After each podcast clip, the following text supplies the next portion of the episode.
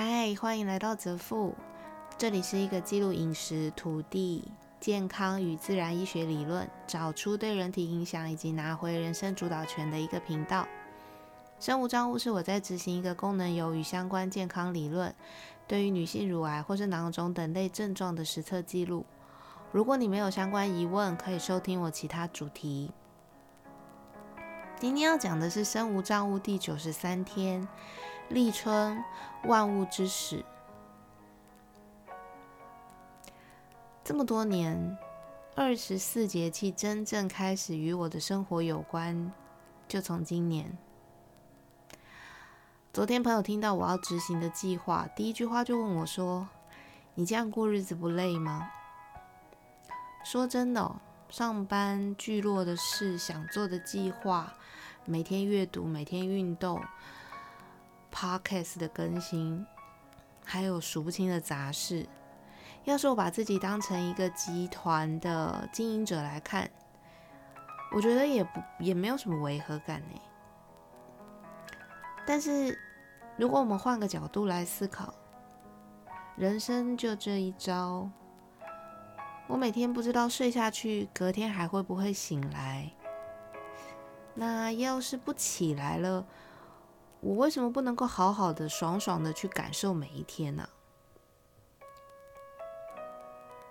想到这里，似乎就不是累了，而是一种我觉得要尽兴的感觉。早上看到长辈贴出来，他们家楼下的樱花开了。我立马看了今天的时间，然后决定说什么都要去樱花树下，把立春这个节日配杯咖啡，好好的过了。二十四节气之一立春，万物之始。今天刚好是初后，东风渐暖，立春不能生气。因为春天重养阳、养肝，立春适合做任何生发的事情，开始新的计划等等。说巧不巧，第四个月，情志与疾病症状的实测，恰巧就来到春天，然后养肝。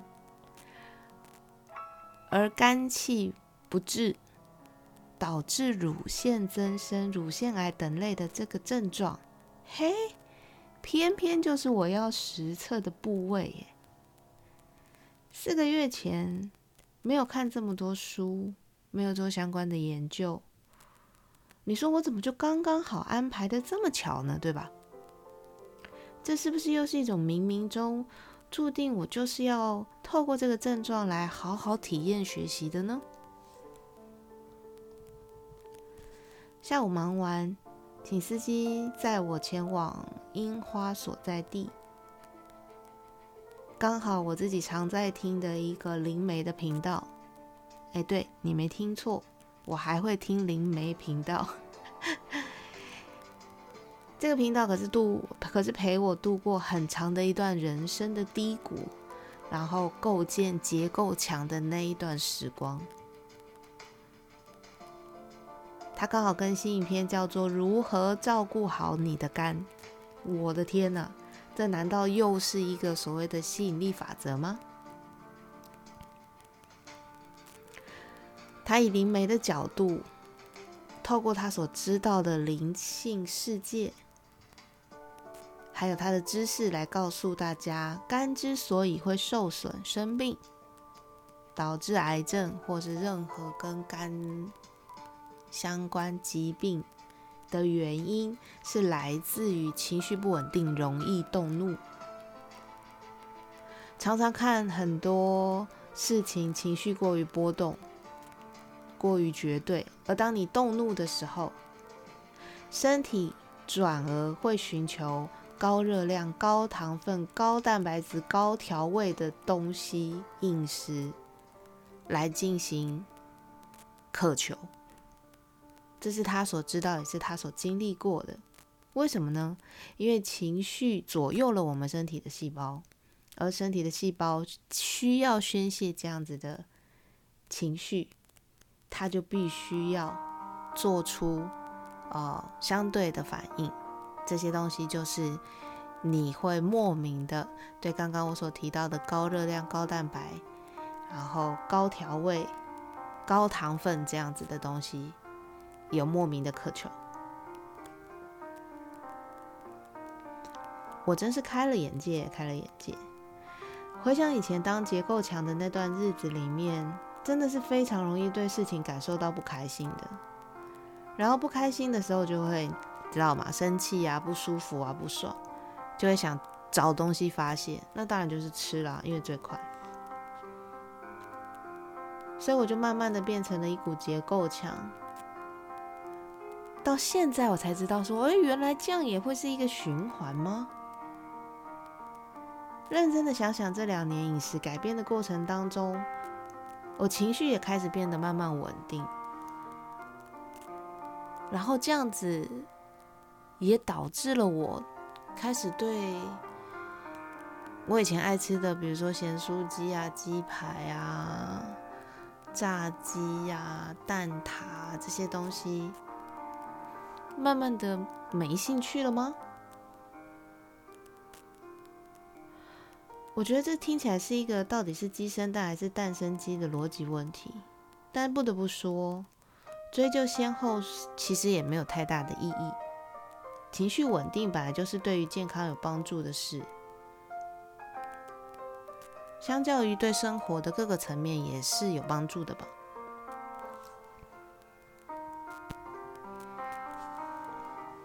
多年，我第一次因为立春。用仪式感过了这一天，就是去到樱花树下，坐在落地窗前，配一杯热咖啡，看着陈方呃陈四方子老师的《生命与味觉》这本书，突然觉得立春这样过了，我还蛮幸福的。有点谢谢自己愿意为自己的决定付诸实行。坦白说，以以往的习惯，我一定不会去的。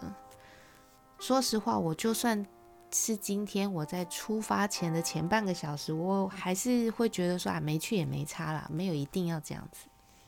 但非常庆幸，我真的说做就做了。当然，晚上结束就顺便去三井逛逛，也买了一些喜欢的衣服。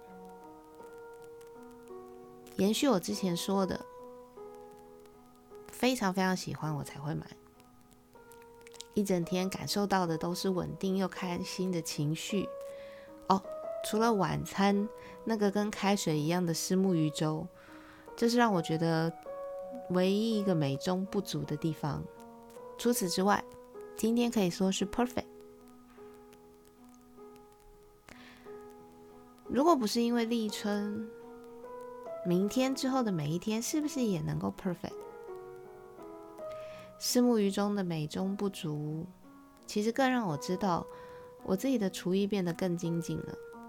嗯，其实好像也不错啊。已经很久没有去的日本，樱花不也让我在台湾没有遗憾吗？一件事情有三百六十个角度跟立场，又何必老是站在狭小的一度上看所有事情呢？今年除了要好好过节气、过每一天之外，我还尝试要在节气的时候跟志同道合的舍友们结社发笑。古人结社是吟诗作画。我是结社来酒足饭饱，果然符合泽富这个频道的初心啊！好好选择你吃进去的食物，好好选择富足的生活。